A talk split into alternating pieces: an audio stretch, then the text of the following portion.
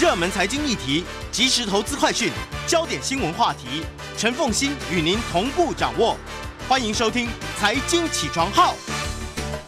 Hello，欢迎大家来到九八新闻台《财经起床号》节目现场，我是陈凤欣。回到今天的一周国际焦点，在我们现场的是台大政治系国际关系讲座教授苏宏达苏教授。嗯，也非常欢迎 YouTube 的朋友们一起来收看直播。好，现在一周的情势，我们先从印太情势，因为呢，要先从台湾开始说起。经济学人。把台湾的地图放大作为 cover story，然后呢，告诉大家这是全世界最危险的地方。啊、的确是啊，这个在呃经济学人，因为它的封面就把台湾在一个雷达扫描的一个概念，然后台湾画呃画在中心，然后标题写呃这可能是世界上最危险的地方。那当然这里头讲的就是美国和中国大陆现在是两强争霸的情势，就一个是。现在的霸主，过去和现在的霸主，一个是最可能挑战现在霸主的潜在的这个霸主啊。那么，而且呃，美国是全球的霸主，但是大陆绝对是一个东亚和亚太的大国，因此它冲突的焦点就在美国所掌管的太平洋跟中国大陆所位在的欧呃亚洲大陆中间。那台湾是一个最窄的地方啊，所以他就把那这个其实并不是什么新的呃新的议题，因为。啊、从一九四九年以后，啊、历来台湾就台湾海峡就是一个呃曾经冲突过的地方。不过，在一九八零年以后，尤其是呃两千年、两千零八年之后，其实台海也有和平和缓和的时候啊。那所以这次冲突再起，那么就引起国际很多的辩论，包括美国内部智库的辩论，包括西方媒体的报道。那《经济学人》因为是呃全世界算是。呃，精英型的，就是非常重要的一个财经的杂志啊。他的阅读，它的阅读读者其实全球精英比例非常高。对他这个呃，我我记得我查过他的订阅啊，我觉得他订阅都超过一百万，就专门就订阅他的都超过呃每每个礼拜的都超过一百万，所以他是一个非常呃成功的一个杂志，在现在这个数位时代其实非常不容易。嗯，但是呢，呃，我想他这里头提醒，我想我想讲两个部分啊。第一个，如果我们看呃过去台海的紧张，的确是。那么过去台海紧张，其实在冷战的时候，其实比较集中在外岛，也就是说在金门和马祖。那其实就这一点来讲，我们生活在台湾本岛的人，其实要很感念我们这些在外岛的。呃，外岛的这个国民啊，他们肩负了其实我们的压力啊，那这是第一个。那么现在他讲的当然就不是外岛，是本岛，就也就是台湾本岛直接遭受攻击啊。那这个就涉及到很多军事的算计和军事的理解啊。那么，但是从这个呃，我就这个问题也特别请教过这个将领啊，就军事的将领。那么呃，其实从历史上来看，台湾其实在本岛发生战役。啊，我们看到台湾历次来其实并不大啊，台湾本岛没有太多大的战役。比方说，在甲午战争的时候，日本是占领了澎湖；那乙未割台的时候，日本是从啊从现在的这个北岸登陆，然后一直到彰化啊，最后打到八卦山。那么呃，其实很多时候其实战役都在别地方决定。嗯，台湾是命运被决定，就是说两强相争啊，甲午战争就非常清楚啊，甲午战争。其实战场并不在台湾，可是最后的结果是台湾承受啊。嗯、那么，所以现在如果看呃美国和中国大陆冲突，其实比较多的专家的看法，不管是政治、战略、军事，比较可能的其实是美国和中国大陆的较劲。最后台湾是呃一个呃被决定的概念，但是真正要攻打台湾，其实呃这个在战略上的选择。就即使就中国大陆来讲，其实不是最佳的选择啊，这是第一个。那第二个，其实就台湾的立场，我想今天我们的政治领袖的抉择就非常重要。我们那我们人民决定政治领袖嘛，因为我们决定谁当家嘛。理论上啊，理论上我们决定谁当家。呃，我觉得在台湾的，我们要看清楚台湾的一些呃没有办法改变的事实啊，也就是说啊，我们常讲地缘政治啊，地缘政治其实现在在。呃，二零零八年以后，其实变得更重要，因为过去在美国独强的时候啊，因为美国是一个不太受地缘，美国地缘真的太优越了，所以美国对于欧亚大陆的事物啊，它可以选择性的介入跟摆平。对啊，因此呢，那个时候就感觉美国的决策大于地缘政治，就是说美国怎么决定，那它都可以改变地缘政策的结构。是。但是美国现在这个力量没有这么大，我们看到阿富汗撤军就非常清楚。我们看到中东情势就非常清楚，甚至我们看到待会会谈到的俄国和乌克兰的，还有当时早期的颜色革命，其实非常清楚，就是美国作为全球的强权，它的海权、海空军的力量，其实在欧亚大陆边缘其实有极限。嗯，那这个因为距离远，对，而且重点是欧亚大陆也有强权啊，嗯、那这个力量在消长中，所以我我呃我个人啊，以我这个国际知的知识的专业，我认为台湾要有一个长远的规划，是我们要以国际的支撑和联系为杠杆，但是以两岸和解为目标，就这个要很清楚，就是说我们这种国际的支撑。你如果把它当做目标，那就危险了，因为这个力量是会消退的。嗯，但是我们要在这个力量还没有消退的时候，积极追求台海的和解和和平，这个是非常重要。因为很清楚，在大小的实力上，如果没有国际资源，其实我们的筹码几乎是减少到最低。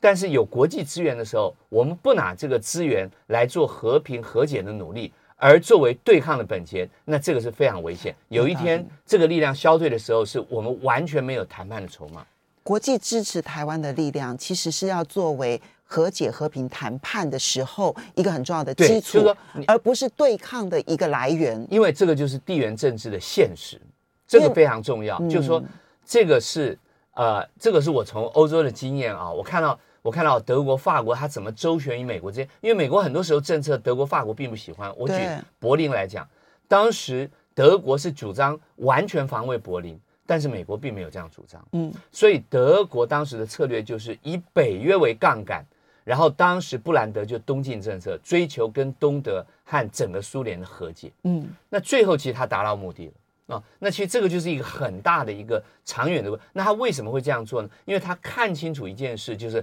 美国的支持不是无条件和无限的。对，所以我要趁着美国还支持我，还有力量支持我的时候，我跟苏联谈判，我跟东德和解，然后呢，我我获得缓和，然后在缓和过程中形成一个东西交流的架构。在这个交流里头，我用我的软软这个软实力，我的民主，我的自由，我的市场。改变东德的人心，最后他完全达到目的。我觉得这个是布兰德以及当时德国这些呃政治人物一个非常伟大的一个战略思维啊，就是说，而不是哪的美国的这个支持跟你干到底，那可能就不是今天这个局面。所以就德国啊，然后德国这个不管是柏林危机的解除，然后最后德国的这个两德的统一和解，其实德西德的这个战略是非常成功的。是非常值得我们参考。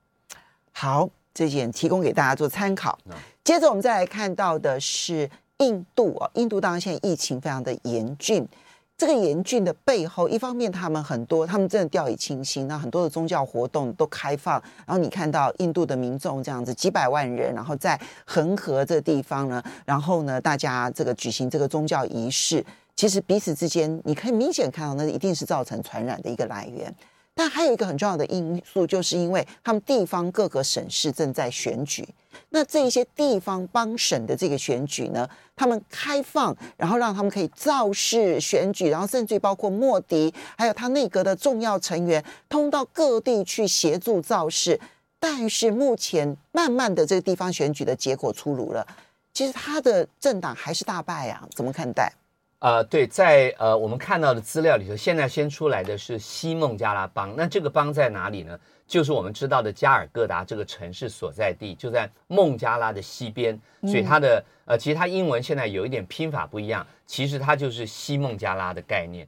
就西孟加拉邦，它人口有几千万啊。那今年它有，我看到一个数字说，西孟加拉邦的人口 九千万人。对，它它基本上是由五个邦要选举啊，这是其中一个。那么，呃，刚刚呃主持人已经讲了，就是说为什么这次疫情这么严重，跟政治有关，就是因为莫迪他其实某个程度他是一个激烈的民族主义政党，他是一个激烈，而且他这个民族主义里头是非常依赖印度教系统啊，就有点像我们看到，其实在呃中东的回教或啊、呃、这个阿拉伯国家，他很依赖清真寺系统，其实有点类似。那这种依赖，那么依赖这个呃呃印度教系统呢？它就非常依赖这种印度教的集会。嗯啊，就是印度教的这种大集会，然后这个呃，这个呃，这个宣扬印度教的优越，宣扬印印度的独特性，然后贬低这种世俗的政权的这种位置啊，就把宗教高于政治，然后用宗教的热情，呃，连接到国族的认同，连接到大印度主义啊，所以它其实呃，在很在印这个莫迪没有当选之前啊，其实他是被美国列为极右派而拒绝入境的啊，那这个。这个其实是呃，那他这就是他的本质，就他本身就是一个呃激烈的民族主义者，而且呃，大家看他很多行径啊，他穿的衣服啊，他做静坐啊，他做瑜伽啊等等，就不断的用这种方式在宣扬印度教和印度文化。那么，因为他很依赖这个大集会和宗教仪式，所以在过去的呃选举将近的时候，他的造势。他很需要造势，所以他当时就选择了，我觉得有点赌一赌的氛围，就是说，因为他第一次防疫算成功，所以他第二次基本上就觉得等到选举完再说。但是没有想到，呃，这个选举过程中就造成了病毒的大流行，那现在几乎是不可收拾的地步。呃，对，我觉得他现在已经完全崩溃，他完全没有可以治理，然后然后让他解决的可能性。现在呃，其实现在好像是一个自然淘汰的概念。对，然后而且呢，莫迪。也因为造成了这个呃非常大的这个疫情的流行和死亡，而且几乎是灾难啊！大家看到那种露天的火葬场那种可怕的情景，所以他这次选举大败啊！我得到的数字是，这个西孟加拉邦的议会有将近三百席，二百九十二席，那莫迪只拿到七十七席。不过当然了，因为这个帮本来其实就不是，但是他这个数字的比原来的还低。嗯，然后呢，他的对手也就是当初这个呃。当初这个尼赫鲁所创立的国大党，也就是比较世俗的政党，那么他得票呢，基本上达到百分之四十四啊，所以他得票是大幅增长。那所以大家认为是莫迪的一个大的挫败啊，所以莫迪有点两头空，嗯、就是说疫情其实也崩溃了，然后他真正的选举也没有得到。那么所以呃，有时候我在想啊，就是说这个呃这些精算的政治人物啊，其实都敌不过这个老天啊，这个老天就用。更精算的、更聪明的方式对付最聪明的人，好，这个 所以啊，莫迪会不会在这一次呢？因为疫情的关系而成为成为可能受到影响的政治人物？我们休息一下，马上欢迎大家回到九八新闻台财经起床号节目现场，我是陈凤欣，在我们现场的是台大政治系国际关系讲座教授苏宏达苏教授，也非常欢迎 YouTube 的朋友们一起来收看直播。好，刚刚我们谈了印度的情况啊，当然现在他还在国际关注的焦点当中，只是。各国能够援助，但是能够帮助的都非常的有限，因为最难的并不是提供资源，最难的是它内部治理的崩坏。好像它这个内部治理崩坏，几乎使得印度除了最后疫情流行到群体免疫之外，你几乎找不到其他的路可以解决这个问题了。哈，好，那不过我们接下来再来看一下欧洲的情势。乌克兰总统突然撤换了天然气的总裁，为什么？好，这个事情现在连美国政府都发表声明表示关切啊，就知道它是一个国际事件。那我讲一下这个呃原因是什么？呃，乌克兰的天然气公司是它最重要的国营企业啊，因为它掌握很多管线。那么呃，Zelensky 呢在乌克兰和乌克兰东部就俄国撤军之后突然撤换这个总裁，那现在我的推测是有两个可能性。那么第一个可能性，因为现在美国就美国就表示关切嘛，那美国表示关切这很奇怪啊，就像我们如果台湾中油董事长撤换，然后美国表示关切，那就想，哎，这个干你美国什么事？就是啊，那就是干美国很重要的事，因为这个总裁被认为呃是完全亲美，而且跟美国关系非常密切啊。那好，那这个时候呢，Zelensky 撤换一个跟美国很明显关系密切的一个呃国最重要国营企业的董事长，为什么？那么。这个里头有两个可能，一个可能是这个人就原来不是他的人，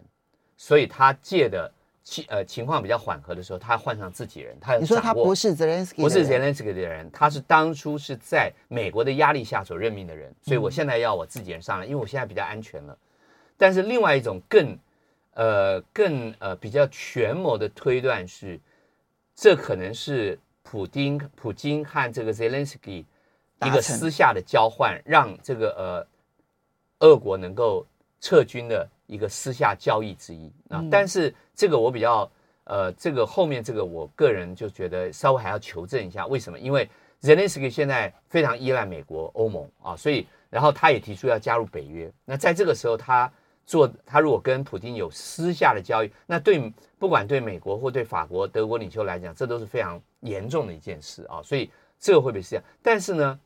他要换上这个人，肯定不是他自己的人，他要换掉，这非常清楚。而他。这个里头也代表着跟美国保持一定的距离，这也非常清楚啊。所以，呃，这个现在已经变成一个国际事件了。美国已经开始表示关切。那大家知道，美国表示关切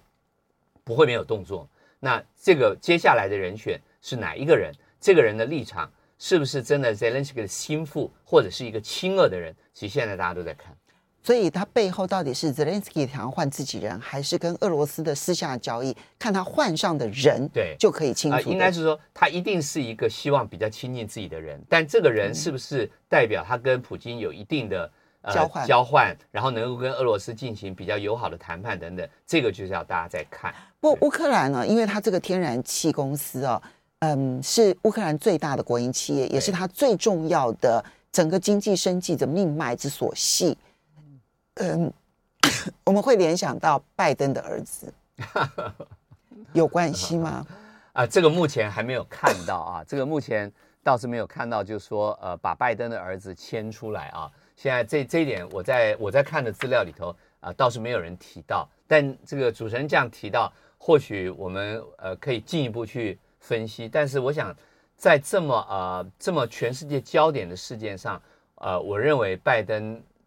的儿子或家族应该不会在这个时候做这么强力的介入，因为这个太明显了。而且现在，呃，这个呃，这个呃，这个公那个呃，这个前纽约市市长啊，那这个 Giuliani 也因为这样子现在被调查，所以在这个时候，如果他这个儿子还想介入的话。我想这个就政治来讲，并不是一件聪明的事，啊。我我不是说他儿子想介入，而是说原本的这一个这个总裁，哦，跟他儿子的关系比较密切，比较密切。嗯，然后美国表达了谴责这件事情，其实很值得我们去观察这件事情哦。后续我们再来看一看啊。那接着我们再来看到的是，嗯，这个俄罗斯驱逐了八位。这个跟欧洲有关的这个制呃宣布制裁八位欧洲的领袖，包括欧洲议会的议长。哎，对，因为呃，因为应该是说他是反制了，因为欧洲制裁了俄罗斯的这个俄罗斯针对反对党这个呃这个这个压制反对党的八位的俄罗斯的官员，那所以俄罗斯就做反制，那这个就延续之前的互相驱逐外交官啊，那已经驱逐了将近现在全部加起来，我看。有几十位、八十位的这个俄罗斯外交官几乎都要回国了啊，嗯，所以这个是呃，这个是而且是蛮呃蛮集体的，就不是欧洲一个国家啊，是包括美国、包括欧盟好几个国家驱逐俄罗斯的外交官，而且一次驱逐都是三个甚至到十个、十二个啊，这个是蛮蛮大数目的，所以现在双方关系又往下掉，又往下这个掉到谷底了啊，这个对，嗯，那现在的情况会如何呢？欧盟跟俄罗斯之间关系掉到谷底之后呢？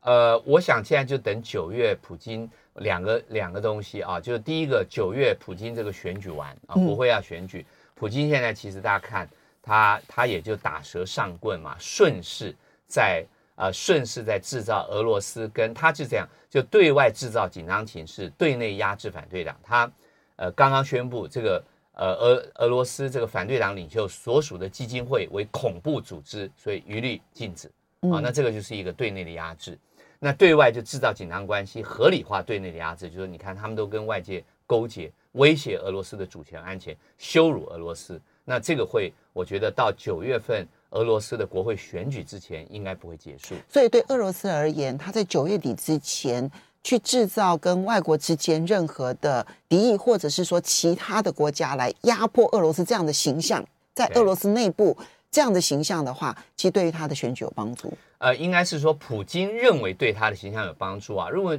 各位如果去看一看普京过去的几个选举的操作啊，其实他第一次啊，他上任以后第一次选举的操作，其实就是车臣事件，他就他就直接去镇压车臣，然后结果他声望大幅提升啊，所以。我想，对于一个国安出身的人，而且是呃敢于战敢战的这个俄罗斯的一个领袖来讲，这个并不稀奇。就是我用我呃周边的这样的姿势和周边的这种强制的行为，然后获得。然后他在二零一四年并吞了克里米亚之后，他的声望达到最高峰。嗯啊，所以这个对俄罗斯来讲啊，就是说呃，在我们做呃俄罗斯研究的这个呃国外的学者、国内学者，其实都有一个看见，就是。如果各位去看刚刚我们讲的地缘政治啊，俄罗斯是全世界地缘政治最难防守的国家。就是说，俄罗斯其四境毫无除了高加索以外，毫无呃这个呃自然的屏障。就俄罗斯完全没有自然屏障，所以就形成一个俄罗斯的一个呃自我防卫的传统，就是随时表现要战斗的样子。就是说我随时表现，你敢来我就打到底。这样的一个，所以他们是战斗民族。战斗民族怎么来？就是我二十四小时保持战斗，我随时可以发，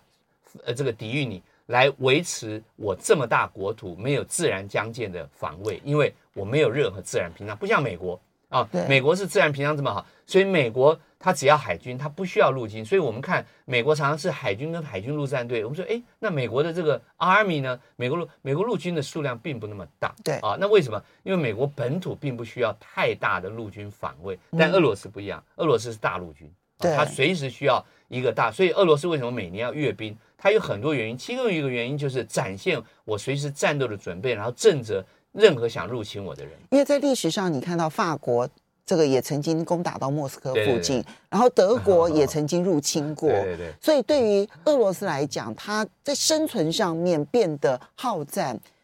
这也是一个合理的啦。虽然说它对于附近的和平威胁很大，但问题是你从历史的角度来讲，它变成好战，但这个就形成一个悲剧和所谓的修斯底的陷阱，就是说，当你这么大二十四小时表示备战的时候，其实所有邻国都不安全。嗯，就是说，当你你的目的原来是防卫的，就是我要表现很凶的样子，很有力的样子，所以你们都不敢欺负我。可是这个到一个程度以后，其实所有人都害怕。那所有人都害怕以后，就形成一个负循环，就形成一个负面循环，就所有人就更要武装自己来来来捍卫我，因为你太大了，你太大。那所以这个那那所有邻居武装起来，俄罗斯就更害怕，那俄罗斯就要更努力。那所以就变成一个不断的负循环，最后到了一个其实谁都没有安全感啊！其实其实这个是呃在国际上一个很大的难题。但是我们看到欧洲后来的和解就是解决这个难题。为什么？因为每一个人都不不安全，每一个人都武装的时候，其实最后很容易就爆发冲突。这是法国跟德国他们在西欧所嗯这个这个尝试的这样子的一个和解。虽然在西欧很很成功，但是你现在看到它要扩展到东欧，扩展到中亚，其实就开始面对到了很大的问题。因为它终究有一个关键点，就是欧盟跟俄罗斯彼此之间还是不信任。是，就那个信任基础如果没有出现的话，所有这一些努力都会变成白搭。好，这是我们现在看到俄罗斯的这种情况。是。接下来我们再来看到的是，哎，德国农民在斯科拉斯堡欧洲议会前抗议农业改革，这怎么一回事啊？哦，抱歉，我这个应该讲的是欧洲的农民啊，欧洲的农民，包括德国，包括法国。那史特拉斯堡是欧洲议会总部的所在地，所以他们在那边示威。为什么？就是欧盟现在要因为要推气候变迁，要推刚刚通过的气候法，气候法里头其实。有很大一部分跟农作有关，也就是说，以后的农作要零排零碳排放嘛。那零碳排放就很多的这个呃很多的这个饲料，很多的这个呃施肥就必须要有机，必须要土地友善、气候友善。那这个会增加很多成本。那这个增加很多成本以后呢，农民就觉得，那基本上对我来讲，我成本增加了，可是你并没有给我更多的补助，你并没有给我更多的优惠，而且我还面临到进口货的这个。进口货的竞争，像美国的农产品进来，那美国又没有这样的一个约束，那我怎么跟他竞争啊？所以他们就展开。那么呃，农民其实在呃整个欧盟占的，就像很多先进国家，包括在台湾，其实人数并不高啊。那它 GDP 产值也不高，可是农业是一个很有感情和很有政治联动力的一个行业。所以当农民站出来，这个影片传到所有欧洲的时候，所有欧洲的这个政治人物都站出来。啊，都都捍卫这个农民，就是说我们不可以牺牲农业啊，因为为什么？因为以后会有粮食安全，因为气候变迁里头很重要的是粮食安全啊。那那这个里头其实就呃就产生就是说呃这个就跟气候法是联动的，就是说当我们要做气候变迁的阴影的时候，那我我的个人的呃这个推断，就是说气候变迁最难的是改变我们的生活方式啊。我们都知道要减碳，那大家都不开车。我们稍微休息一下，等一下马上回来节目现场。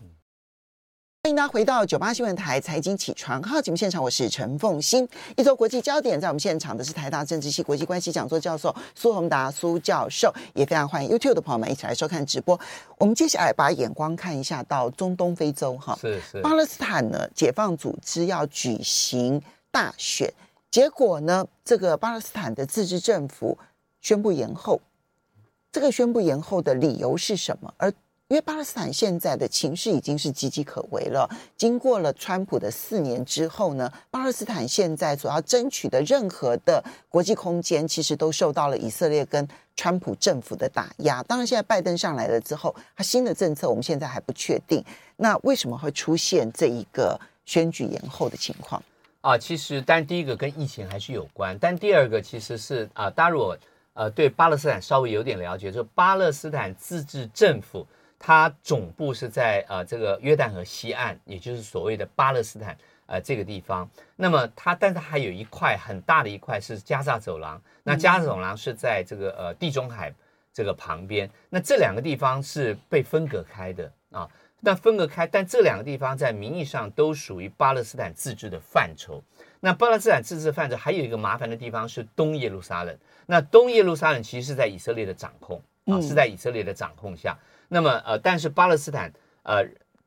已经就是说这个非常清楚，是东耶路撒冷是我将来建国的首都啊，所以它有三块，就东耶路撒冷在以色列掌控之下，那么约旦河西岸在巴勒斯坦自治政府直接管理之下，那加萨走廊不在他直接管理之下，现在是呃他的对立面是比较激进的哈马斯所控制，那因此呢，他要举行选举的时候，他本身约旦河西岸没有问题，但是东耶路撒冷就需要以色列的配合。但是以色列现在当然不配合，而且以色列政治现在也是一团乱啊。那第二个就是加萨走廊需要哈马斯的配合，哈马斯也拒绝配合，所以一直在这个协调过程。那现在其实是协调破裂，现在是协调破裂。所以当这阿巴斯啊，这阿巴斯是巴勒斯坦这个委员会的主席啊，也等于是总理啊，他宣布的时候，其实哈马斯就拒绝了。他说你你你现在延后选举，延后选举我也不选举，因为我根本不承认你的合法性。所以他这个内斗是很严重的啊，所以加沙走廊这边的哈马斯是根本想要跟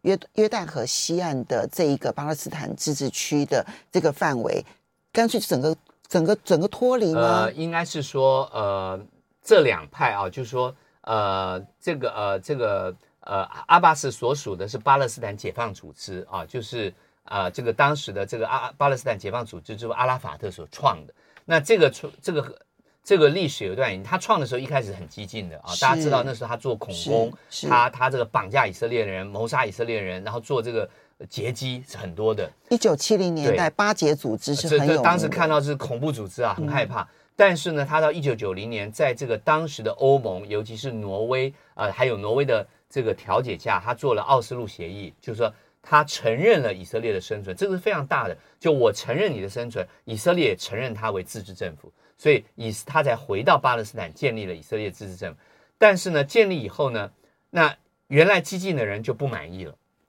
所以后来激进的人就成立了哈马斯，啊，就对于这种温和的，因为坦白说，我觉得在两任何冲突里头啊，主张和解的人都非常辛苦啊。为什么主张和解的人非常辛苦？因为主张激进的人其实就是干到底嘛。嗯，那主张和解的人，一方面他要维持我这个团体、我这一方的尊严和基本的利益，嗯，可是二方面他又必须跟对方做一定的妥协，所以这个妥协里头其实就很辛苦啊。所以那阿巴斯呃后来提，那大家看就是说这个当时阿拉法特那个和以色列总理拉宾，结果拉宾最后被暗杀了。埃及总统啊不不是那那个以色列总理，以色列总理最后就真的被暗杀，被谁暗杀？被以色列的基本教义派暗杀。他说你背叛了犹太人。你根本是犹太人的叛徒，所以那次的以巴和解，其实呢，巴勒斯坦这一方跟以色列这一方都受重伤，一条人命换来的啊。那那所以呢，阿巴斯这一派呢就说和解，那和就是说他成立了自治政府，但是成立了自治政府以后，所谓自治政府虽然有很多国家承认巴勒斯坦是一个国家，是一个政府，那他现在也是联合国大会的国家级观察员，但是。他真正作为一个国家要说，我在欧洲碰过这个巴勒斯坦巴勒斯坦来的教，他们就非常羡慕台湾啊。当时我就说，哎，我们不是联合国会员国，我们有国际上有很多辛苦的地方。他说，他说我们虽然获得很多国家承认啊，但是所有国家要素控制在以色列手里，水库、电厂、机场、港口，所有的这个电，所有的就你国家生存要素，而且我们不可以有自己的军队，我们只有一个简单的警察啊等等。那么所以呢，巴勒斯坦很多的人对于以色列还是非常愤怒，而且非常这个觉得就是说。你这个阿巴斯根本就没有为我们争取到什么，所以你不但是我们过去的家园，你没有办法讨回来，对，甚至于呢，现在我们的生存都受到钳制，对，而且另外就是说，巴勒斯坦解放组织也被认为其实它内部的治理是很腐败的，也就是说，因为它基本上靠西方的援助，尤其是沙乌地阿拉伯的援助跟欧洲的援助在生存啊，但是呢，这个援助的钱一般都被认为很大一部分。就层层就摊掉，那当然就是以阿巴斯为首的这个治理的体系啊，他的贪腐问题。但但这个就是很多开发中国家的不幸了。那个不幸就是因为大家都穷，嗯，因为大家都穷，公务人员也很穷，政治领袖的薪水如果看账面上根本活不下去，那所以就会形成一个系统性的贪腐啊。那这个也就是巴勒斯坦人很大的不满，那不满最后就汇集到这个哈马斯。那我对以色列敢强硬，然后我至少可以用火箭攻击以色列的这个村庄。然后呢，我又我又基本上我有清真系系统，对呃很多的这个贫苦的人做很多乐善好施的作为，那所以他也获得很大的支持，尤其在加沙走廊。那所以巴勒斯坦就形成一个呃，就阿巴斯也控制不了加沙走廊，所以就呃在前一阵子大家就看到加走了好几次的这个边界冲突，以色列就是炮轰或轰炸这个加沙走廊，阿巴斯也没有力阻止。那哈马斯在加沙走廊用火箭攻击以色列边境的村庄，阿巴斯也没有办法管理。那所以其实这个地方完全不受到巴勒斯坦这个自治政府的控制。嗯，对。所以一个延后选举，它那个背后是这个地方，其实你已经注定它后续的发展不乐观的一个背景。非常不乐观，非常不乐观啊！这巴勒斯坦其实是国际关系的一个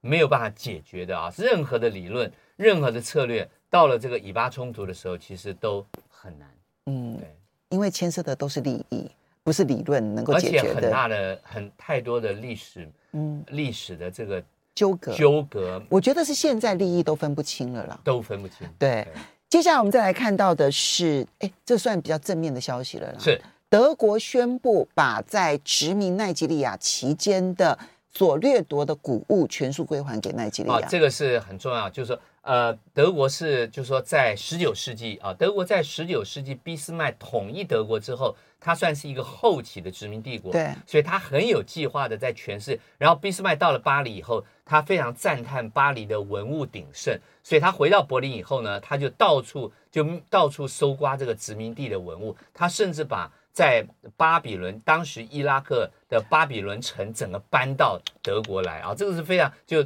巴比伦城。那个蓝色的这个城墙啊，现在是在德国，到现在还是。但是呢，现在全世界有一种还我古物的这样的一个风气，就是说，像希腊也要求，土耳其也要求，伊拉克也要求，那非洲人也要求说，这个是我的，你当初是非法掠夺、殖民掠夺。对，那所以呢，那欧洲开始已经有这样的一个检讨。那第一个做的其实法国啊，法国在二零二零年的时候就返还了奈及利亚。数百件的谷物啊，就是说物归原主啊。那德国呢，现在也正式宣布，他昨天宣布了，他说决定要在二零二二年呢返还将近五百件十九世纪以来在殖民时期，那他他并没有殖民这个奈及利亚，是英国殖民，但他殖民的时候呢，呃，所掠夺或者是欺骗啊，其实很多是哄骗来的啊，因为当时其实，在非西方，包括中国。啊，就是说，给你几个洋玩意，可能你就觉得不得了了。然后